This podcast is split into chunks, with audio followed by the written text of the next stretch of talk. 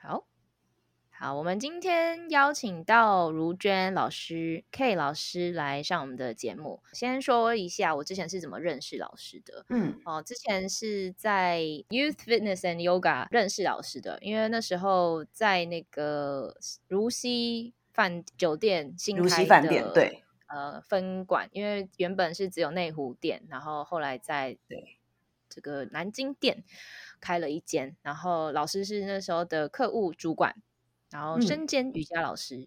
没那错，对老师的印象就是，老师那时候因为事前给了我们很多的资讯，就是在招募的时候，老师有因为在施工，所以老师那时候就有说啊，不好意思啊，就是施工 delay 啊，然后跟我们做了很多沟通，然后是。感觉老师交办的事情跟他说，他会你会觉得很放心给老师处理这样子，然后你也觉、你会感觉出来说老师是一个很有责任心的人。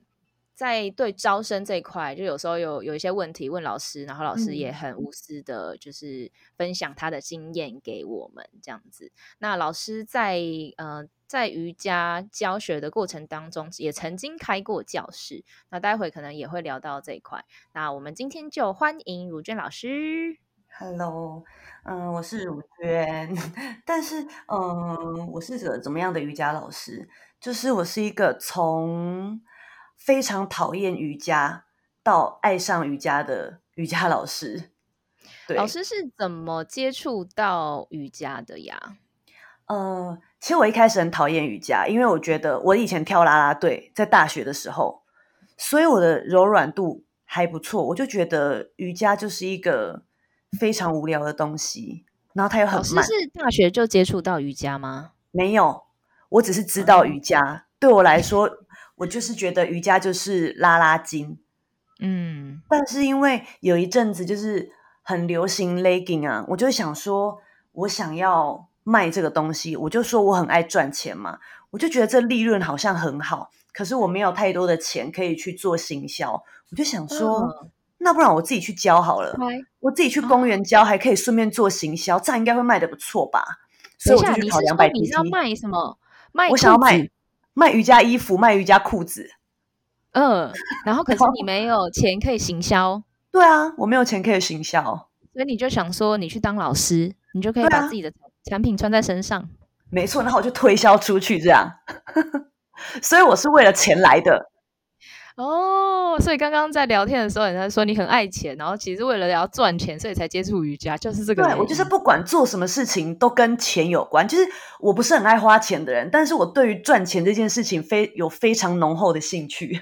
所以你在上两百的时候，其实背后的动机就是赚钱。刚开始对啊，我就是为了赚钱，我就心想说我要赶快考到，我才不在意就是学的怎么样，因为反正就是柔软度嘛，我觉得并不是很困难呐、结果上了之后，因为我都没有做过瑜伽，然后我第一次去，所以你在你在这之前你是没有上过瑜伽的，对啊，没有，完全没有上过瑜伽。你是去两百的时候才开始上瑜伽？对，完全没有。Oh 而且我还问老师说：“ 老师，我完全没有经验，可以吗？”老师说：“嗯嗯，你可以先来上上看课程。”我就说那如果完全没有经验，也可以去上吗？”他说：“可以。”我就想说：“好啊，那就去啊，怕屁呀、这样。而且我第一个师资就是 Ashtanga，然后我就哦，你有做功课吗？没有，真的没有。然后我就想说：“哦天哪，原来瑜伽跟我想的不一样。”不是拉筋而已。对，不是拉筋而已，所以我就突嗯然诶有兴趣了，就目标还是为了赚钱，但是慢慢的对瑜伽有兴趣了起来，因为它不单单只是嗯柔软度。那时候你是有正职工作的吗？呃，有，我那时候在卖房子，哦，我是信义房屋嗯在做那哦个就是卖房子的业务，嗯嗯嗯嗯，我其对实有一阵子也很想卖房子。真的吗？嗯 我跟你，讲，我跟你讲，真的，我刚开始要当瑜伽老师的时候，就想说，瑜伽老师的那个薪水就是工作还不是很稳定。我想说，那我来兼职好了。我想说，兼职要找一个业务型的工作。啊。我很喜欢看房子，因为我希望有一天可以买到房子，所嗯以所以就想说去去投个了解一。下然后我记得那时候好像投不不知道是信义房屋还是哪哪一个，然后因为它好像有保底吧，然后我就想说，哎、好像不错哎，我就兼职教瑜伽，就他就真的打电话来，然后打电话来问说，哎哎，我们这里是那个什么什么房屋，那就是想要问你的意愿，然后我先跟你说明一下，我们这这进来这个产业之后啊，我们不能在外面兼职，那我就说啊，兼职不行，我教瑜伽不行吗？他说不行哎、不好意思。直接打退堂鼓。对，我就想说，好，没关系，那你不给我教瑜伽，我就不要你，然后我就继续教瑜伽。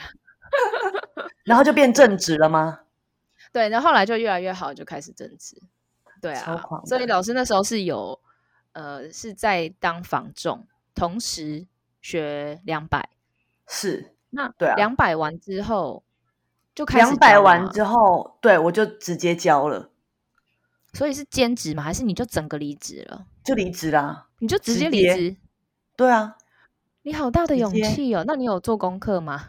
没有啊，你我就是那种做什么就是就直接去做啊。通了就对了。对啊，反正我就想说，大不了，因为我我在更早以前，我在大学的时候，就是我大学跟嗯研究所的时候，就是都是会摆路边摊，我就心里想说，那我万一倒了，大不了我就回去摆路边摊怕屁呀、然后所以就开始直接家教学。对，你当初是怎么开始的？因为你没有经验，然后你会不会很困难？因为我刚开始进入这产业的时候，真的是我一开始进去的时候呢，我就在，嗯譬如说，我那时候住大安区，我就在我是嗯信义人、跟什么我是大安人那种嗯 FB 的社团里面，然后我就发说我要在公园什么时候几点要教瑜伽，那内容大概是什么？如果你有兴趣来练习的话，你可以私讯给我，然后我就嗯留了一个我的官方 line。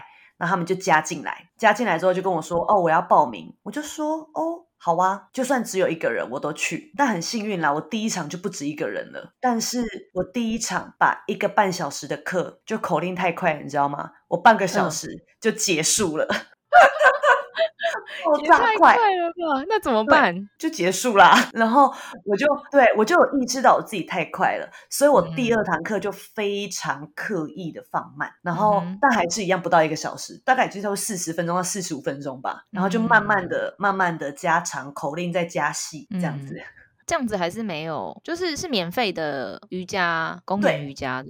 是免费的，可我跟你讲，这很神奇的事情，就是嗯我跟大家讲说，这是一堂免费的课程，你可以来嗯上，那你也可以找你的朋友一起来。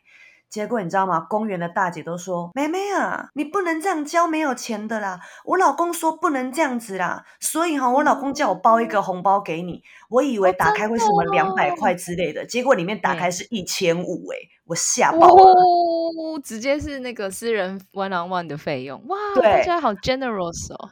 而且你知道，就嗯是我每个礼，就是我每个礼拜去上课的时候，他们还会准备小礼物，比如说小点心啊什么之类的，好可爱哟、就很窝心。然后等到我就是开那个官方赖嘛，然后我不是一直上那个免费的课嘛，等到累积我的官方赖累积到一点点人的时候，我就想说，好，那我就要开教室。我开了教室之后，我就传给那些原本有加我赖来报名免费瑜伽的人，然后就真的有人来了。你跳过大家都会先做的一件事情，就是去外面找去其他教室教课，你直接哦开教室哦。因为我就跟你说，我很不受控哦，我不喜欢给别人管啊。我就为什么我要帮你赚钱？你当瑜伽老师很适合啊，比起那办公室上班族的人啦，就是当瑜伽嗯老师就相对、相对比较自由，对吧？对所以你那时候就直接开教室，对你很有勇气诶。所以你就是就是去看租屋的资讯，对啊，所以你刚开始有计划，因为刚开始一定会烧钱的嘛，你一定要先投入钱嘛。比如说，我就预计大概四十万，结果也没有花到四十万啊。刚开始进入的成本大概花了四想要投四十万去预备，可是这四十万有可能是一两年之后的计划，就是比如说一两年你真的完全没收入，这四十万烧完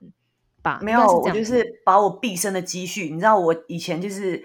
呃，我做我我只要在上班的时候，几乎都没什么存钱。那信义房屋是我嗯第一份工作，然后我就直接进去，我就想说烧完了就算了。你这个房仲的工作会不会帮助你在做选择那地点的时候，你比较能够有洞见，嗯就是知道没有，我对地点没有想法，我就是进去看房子，就是我左看看右看看，觉得呃舒服，我就觉得、嗯明亮，可以，然后我就租了。在哪里啊？忠孝东路的星巴克，你知道吗？就是阿波罗那一栋有一个 Apple Apple 的店。哦，我知道，我知道。对对对，反正就是在李静良诊所旁边。租金应该很贵吧？没错，我前半年租金是三万五，然后到后半年我就觉得有赚钱，我就直接往上租到楼上，就变一个月九万。什什么意思？你换点？对我就是在楼下看，我就觉得这个装十个人太挤了，我不喜欢。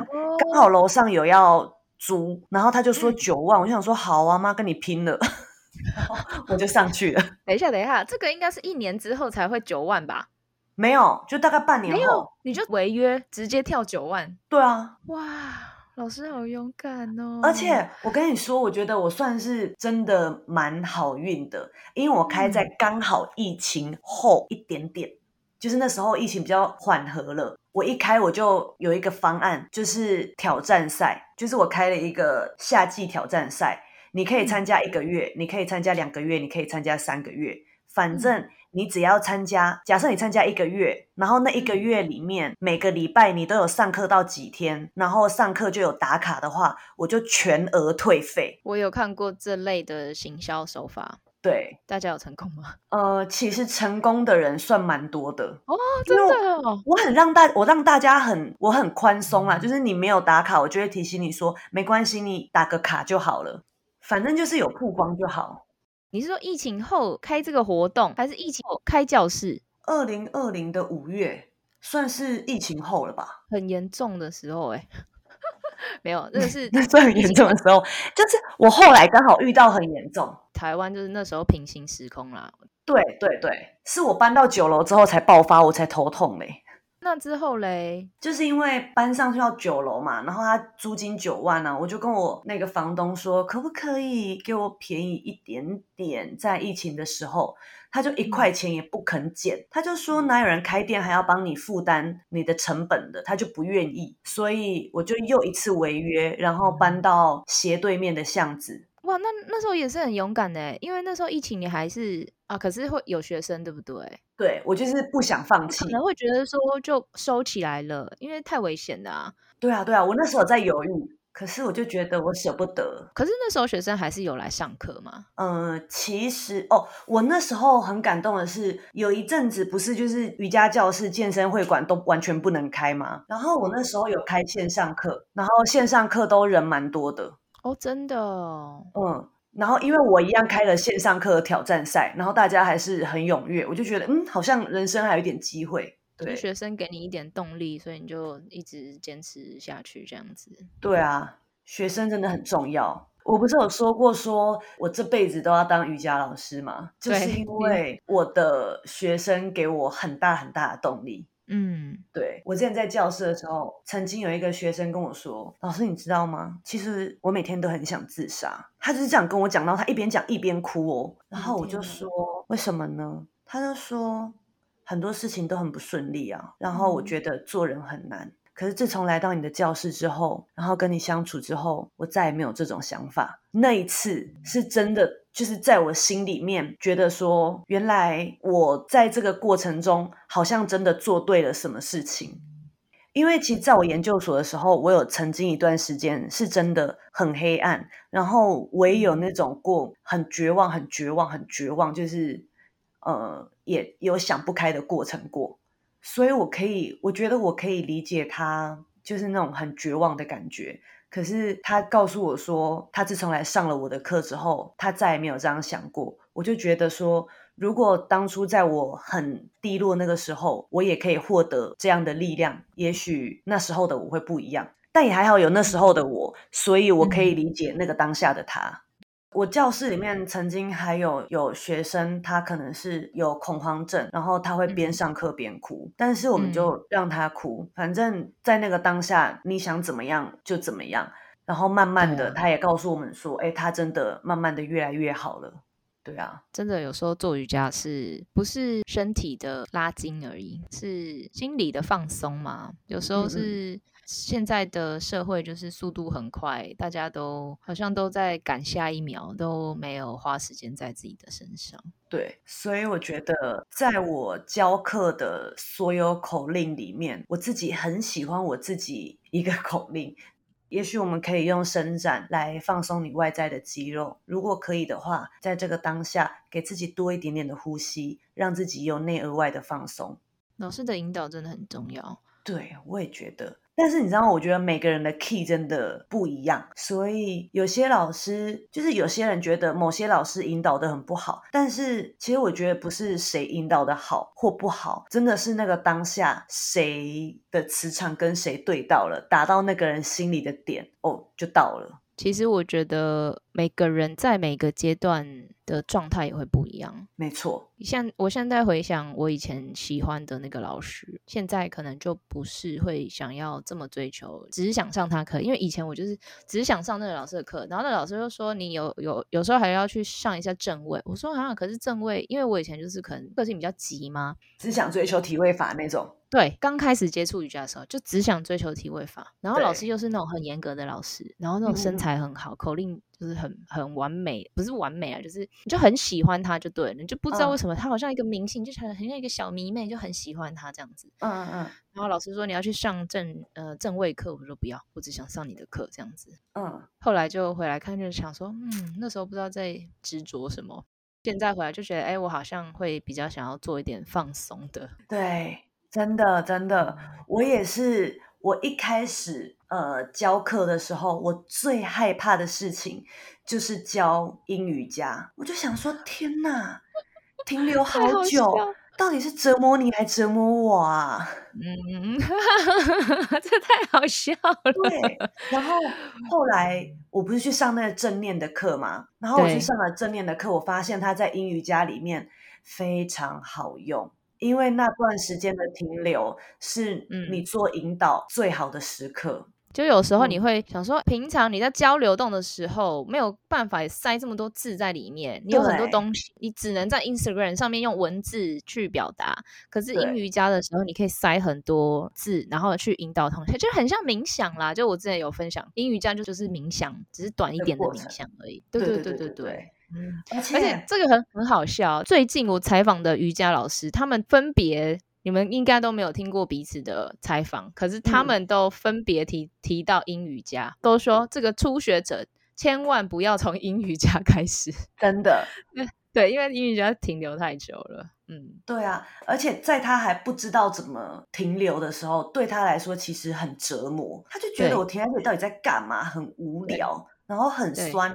有些人就觉得很痛，对啊，有时候也要看老师的引导。就是说，如果在英语家的引导，老师没有讲话，放你在那边就会很痛苦。可是我觉得这又很两极，你知道吗？因为在我教室是没有遇过啦，但是我就之前看到人家在网络上分享，他就说我有时候去上瑜伽课，就是想要安安静静的，尤其是上英语家的时候，为什么老师话要这么多？然后我就想说。啊，这是他用心至情的分享哎，对，烦呢，因为如果英语家老师都不讲话，我会觉得很痛苦。有时候真的难免那个专注力会跑掉，我就需要有人来引导。那种又跟自己在家里，因为有时候你会想说，你要练瑜伽，要不想要被打扰，那你在家里自己练就好啦。对，可是我跟你讲，他就是因为在自己在家里练啊，然后他就会偷懒，所以他想要有大家群聚的力量。每个人都有自己的喜好，这样子。对啊，他要去找他喜欢的老师去上课。哦，我必须要跟你分享一件很开心的事情，就是我常常觉得说，虽然在过程中我有带到正念，但是大家真的有在听吗？我有真的做对，有影响到吗？后来就是因为同学都会反馈嘛，有一天他就跟我说：“哎，老师，那天你在上英语家的时候啊，你讲了一句引导。”其实我忘记我那时候完整是怎么讲，我就说不要把自己留在没有办法改变的过去，然后也不要把自己放在没有办法预测的未来，就在现在好好呼吸，回到当下，如实的感受这个当下。然后因为这句很长，你知道吗？我就觉得大家可能也没什么感觉吧，但我们其实每次都还是会讲。后来就有一天，有一个学生跟我说：“你知道那一天我心情很不好，然后我听到你那句引导的时候，我突然想到，我是不是真的一直把自己放在过去？但过去就没有办法改变啊？那我为什么不好好回到当下？”我想说啊，真的有人呢，打到他心里了，我就觉又觉得哦，足够了。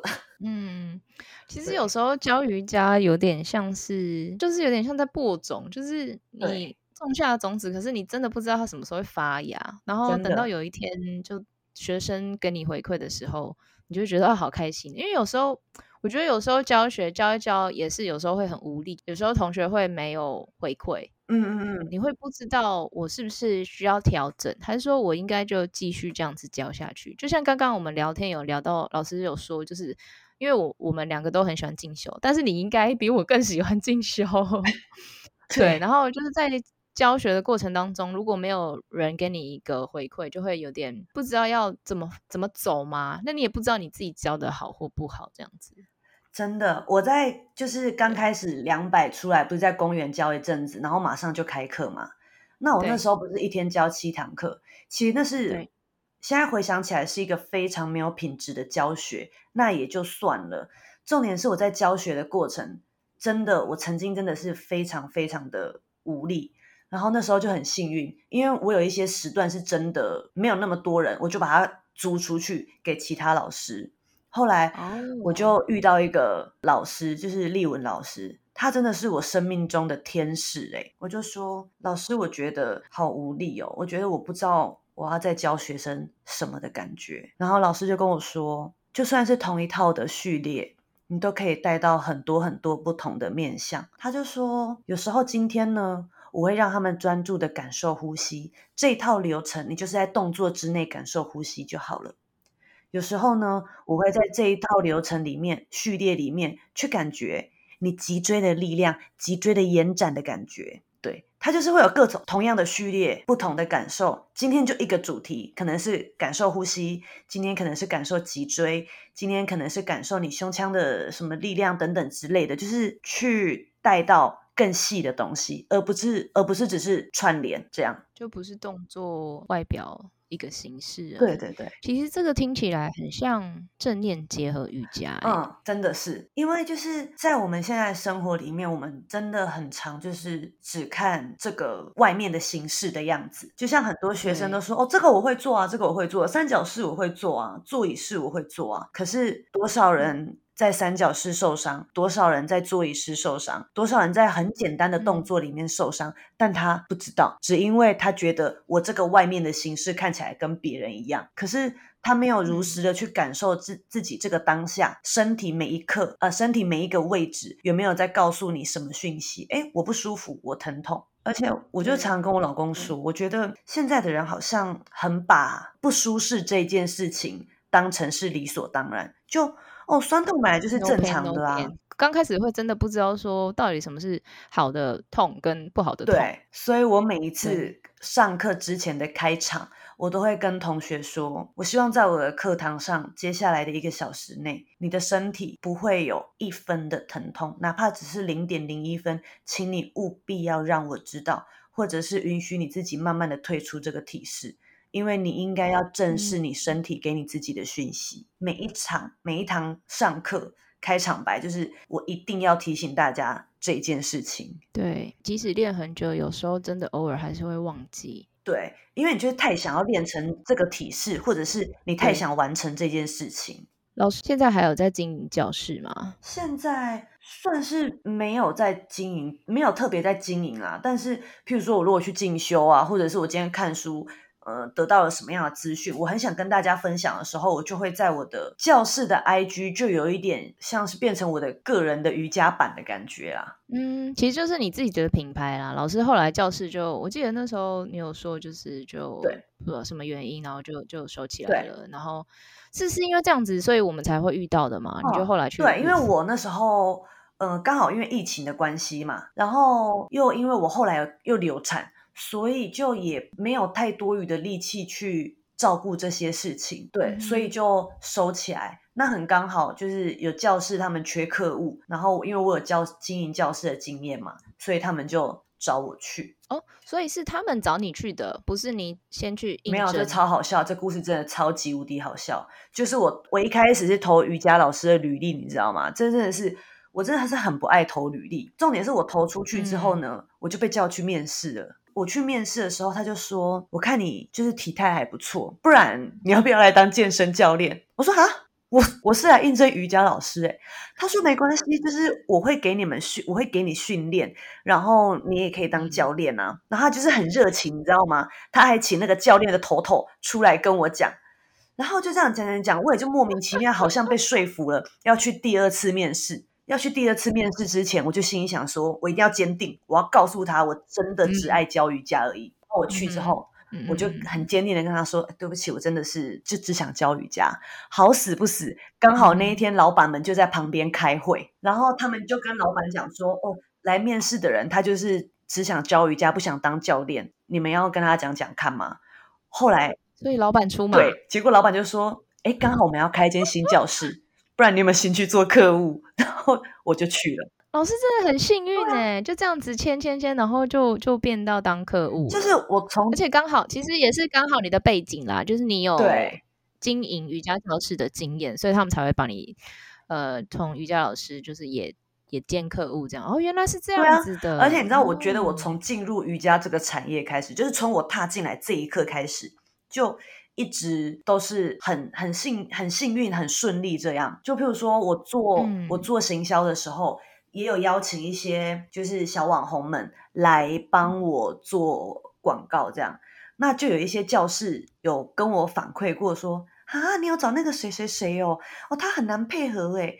但是我想说，诶，但他在我教室人就很好啊，然后也很配合，大家都很喜欢他啊。或者是嗯就有人会抱怨说，哦，你知道我们教室的老师怎样怎样又怎样的，我就想说，怎么会？为什么我教室的老师都这么好配合？后来我领悟到一件事情了。我觉得人真的是互相的。很多人觉得我请了免费的网红来，你就是应该要帮我打广告，你就是应该应该应该要怎么样？可是我就是觉得，嗯哦，有人来我就很开心了，所以我就是真的把他当成就是我的学生，然后我也很认真的去做这件事情，所以可能他也感受到这个人的用心吧。真诚，对对对啊，其实真的就像我刚刚开场说的，就是老师给人一个很放心，然后会让你觉得你很被照顾的感觉，好像是就是，然后过程当中了中间即便有一些不顺遂，你也会觉得愿意包容他。对，因为你给我们做了很多沟通，嗯嗯。需要就是比如说需要我们包容的时候，你就会真的就是请我们只是在就是呃抱歉啊，然后再等一下什么的，就是你不会觉得说哦这件事情就是我就是工程就是还没好，我不是我的错，对你懂我意思吗？就是你不会觉得说哦我没办法啊，那你你就只能再等一下，就是你不是给我们这种态度，对啊，就是让我们觉得说很被照顾，觉得哦没关系，我再等一下可以这样子。我觉得好像是那种我我有被尊重，我把你当成我自己的嗯那种感觉。我怎么对待我自己，然后怎么对待你，好像在你身边的人就会有很多很好的能量，不单单只是我一直要散发正能量。我觉得就是你也有上正念，你也知道所谓的正念。并不是什么散发正能量，而是你可以如实的接受这个当下，并且去接受它，然后去做这个当下你所能做的处理。说到正念，因为我跟老师都跟如娟老师都很喜欢上课，嗯。嗯，然后其实我之前有上那个语那个皮拉提斯，然后也是因为看到那个如娟老师转发，我才想说要去嗯。上课。然后我们也有，我之前也有跟老师分享说我有上正念的课，那结果老师已经比我早更就是更早就上了这样子。今天也想要聊一下说，就是上完正念课，你觉得跟瑜伽有什么可以结合，或者说上正念，就是当初老师为什么会想要上正念课？呃，其实当初上正念课，单纯是呃有人找我去教瑜伽，他想要结合正念，但是他希望我教瑜伽可以带入正念，所以他必须先培训我上正念这个课程。原来如此，然后我跟你老讲师真的很幸运真哎、的，而且更好笑的是什么？我第一次去上正念的时候，那个老师讲话的速度是嗯这样的：来，大家 你是哪一个老师？那个，哎，我突然好没礼貌，我突然想不起来老师的名字，张。张正兴。对他讲话真的是爆炸慢的，而且你知道他讲完就是讲完一个断句，然后他就会微笑一下，我心里就会想说，我我我讲话有点糟糕，我就心想说，你他妈不好好把话讲完，你笑屁呀！后来后来上了一两堂之后，我就觉得我比较释怀了，你知道吗？就是就是他真的很沉浸在这堂课里面，沉浸式教学。就是他每一分每一秒都在这个当下的感觉，然后对，真的是真的是他他很哦，你在呼吸的时候，就是岔题一下，就是你在吸吸气跟吐气中间，其实它不是吸吐吸吐，它是吸气停一下吐气，它很像就是它有好好的感受中间那个停顿，但是我们就是吸吐吸吐吸吐。很容易过度换气，这样对，速呼吸速度太快。对，那就是我上了正念课之后呢，呃，你以前在教瑜，就是我以前在教瑜伽的时候，我在带课程的时候，很容易就是只有带身体，注意你的骨骼筋膜啊等等的。可是你上了正念之后，我的口令其实还是很满，说实话没有很多留白，但是会带到比较多。我觉我自己觉得。比较深层的东西，例如做歌式好了，我就会说，呃，你在做歌式的时候呢，你可能会感觉到你屁股这里骨盆的这个位置有一点酸酸的。那骨盆呢，它就像一个碗嘛，它会承载很多你的情绪。那当我们在做这个歌式的时候呢，在放松。因为我不太会讲什么肌肉的名字，我通常都会跟他讲说，放松你屁股这个位置，其实也会减少你腰部的压力。所以每当你不舒服的时候，你不用一直按摩你的腰，而是可以透过放松屁股来间接减缓你腰部的压力。然后带完身体之后，我就会跟他讲，那我们刚刚有提到，你的骨盆就像一个容器一样，我们透过伸展的动作放放放松你外在的肌肉。如果你觉得你很紧绷，那你帮我加深你的吐气，慢慢的感觉你屁股的肌肉再放松一点点，然后好像骨盆这个容器的情绪慢慢的往外倒，然后你慢慢的得到一点点释放、轻松的感觉，等等之类的。Oh my god！我听过，好想上老师的课。因为我之前有听过一个学生跟我说，你上的课很，就是他很喜欢上你的课。我爱他们。好诶，那我下次要上老师的课。好，有机会的话，真的可以。对，然后老师就是说，在教学的过程当中，就会结合很多呃更多的引导，更多细致的身体感受了。对啊。可是我觉得，其实与其讲肌肉，不如讲，比如说什么屁股啊、腰部啊、拜拜袖啊什么这种，对，这种大家比较容易凡人能懂的事情。凡人，对对对。因为我觉得，其实我自己也是，就我觉得，我虽然很爱进修，但认真说起来，我就是不是很认真的那种老师，你知道吗？我很不会记得什么什么臀大肌、臀小肌、臀中肌，我想说，它就都在屁股上啊。就是，就是我没有办法很明确的分别到底他们在哪里，但是我知道这件事情他们是有所关联的，所以我就用我自己能听得懂的幼稚园教学法去教这些人，把他们当成幼稚园的小朋友，因为我觉得我自己也是。对，对啊，其实如果你可以用你自己的方式去记忆，然后带给学生，他们应该有比较深刻一点。那老师在如果不讲瑜伽的话，就是。你觉得正念有没有对你生活有什么影响？真的超级有。嗯，怎么说？你讲话有变慢吗？没有，就是我有一次有一个学生，他就是她是一个能力非常好、非常好的女生。她就是一路上读书的过程，就是人家说的学霸，你知道吗？然后她长得很清秀，她称不上是什么什么大正妹，但她就是一个清秀、干干净净、漂亮的女生。然后。嗯，可能就是因为家人的比较。小时候呢，同呃，小时候家人就会跟妹妹讲说，因为她是姐姐，小时候就会跟妹妹讲说，你要像姐姐一样啊，读书要这么厉害啊，就是这样以后才有才有发展。可是等到长大之后，姐姐依然是学霸，那妹妹就是呃比较会打扮，比较会照顾自己。那大家反过来会跟姐姐说。啊，你要像你妹妹一样，要懂得生活啊！所以姐姐开始有点，她从小觉得是对的事情，好像突然被推翻了。她的状态就不是那么好，然后再加上他在交友的方面也有一些些不是那么快乐的事情。然后他每次在跟我抱怨的时候，其实如果是以前的我，我就会觉得我很无力，我很想帮助你，可是你一直在讲重复的话，我觉得我好像无能为力。在正念里面就有一堂课，是我们肩靠着肩，然后我们。反方向的作者，然后那一堂课就是你要听别人的话，你过程中只会表示你知道，但是你不会插话，你就是全然的听。对，其实，在那堂课里面，有一个同学他就说，第一次有人这样完整的听我讲话，我觉得很开心。然后我就记得这件事情，所以那一天他跟我讲的时候，我完完全全没有打断他，我就是让他把这件事情。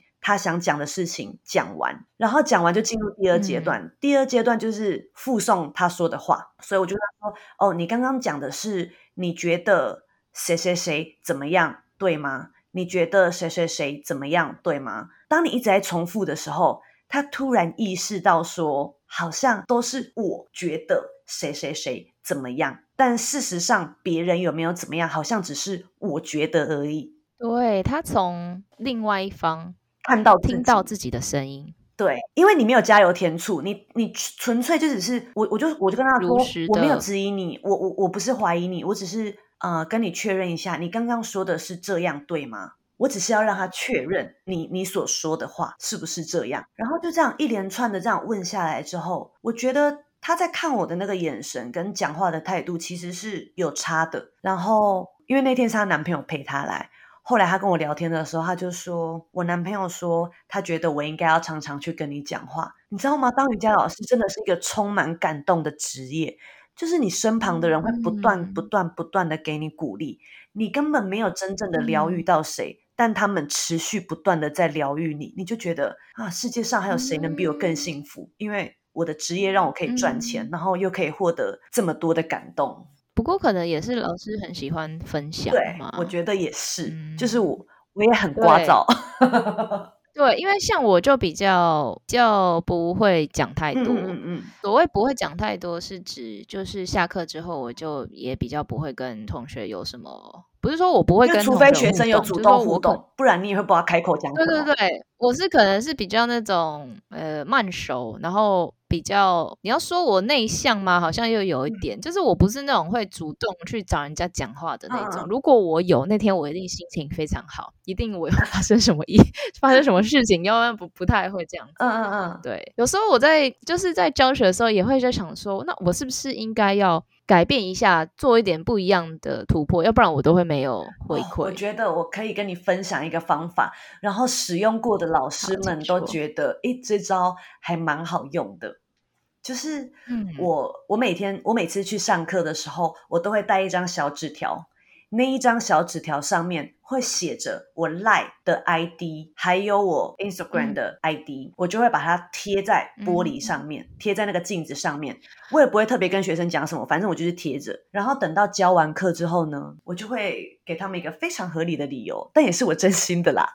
我就会跟他说，有时候课程上完，你可能这个当下没有感觉到你不舒服；有时候在课堂之上，我没有办法时时刻刻看到你。也许你有做到一个可能很容易受伤的动作，但是我没有注意到。如果你今天课堂结束之后，你有任何觉得哪里好像不舒服，请你一定要在当周告诉我，因为我才知道那一周我排了什么样的序列，你可能是做什么事情受伤了。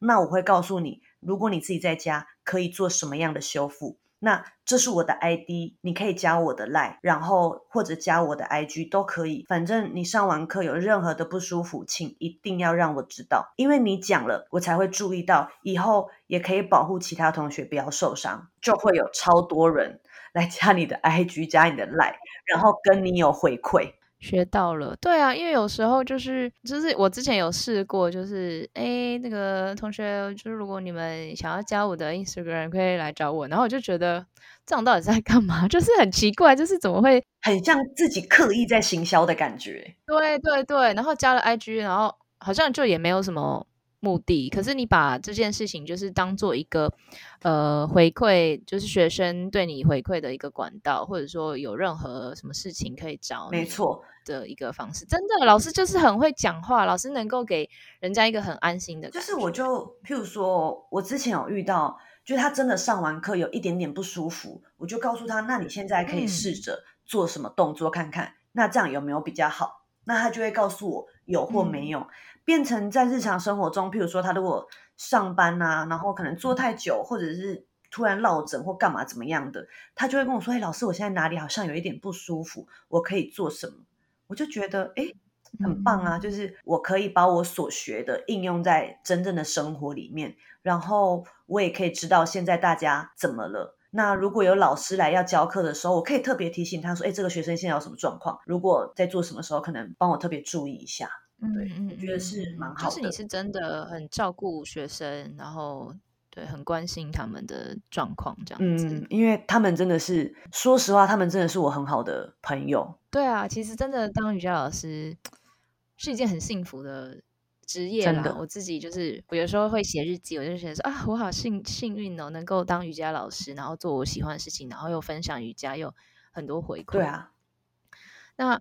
老师，老师有没有最后最后啦？就是有没有什么想要分享给大家？不管是练习瑜伽的新手，或者是练习很久，或者是想要当瑜伽老师的同学，或者是你自己想要分享的理念，或者是未来的期许。嗯，因为其实我觉得。瑜伽这两个字讲出来，之于大家而言，它好像还是一种运动，身体上的运动。但是，就到我现在来说，不是说什么多高深，就只是单纯觉得瑜伽其实是我生活。瑜伽很像是就是在提醒我当下、当下、当下这件事情。我会觉得说，我在生活的每一刻都是在做瑜伽。就是譬如说，我把正念也结合在我的生活当中。瑜伽不就是要让你回到当下，然后感受到这个当下吗？其他就跟正念一样，对。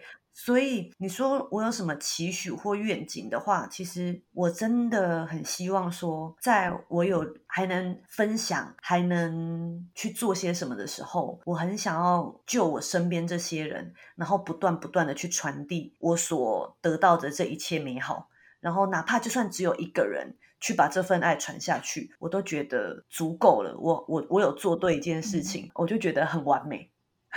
但是我必须说。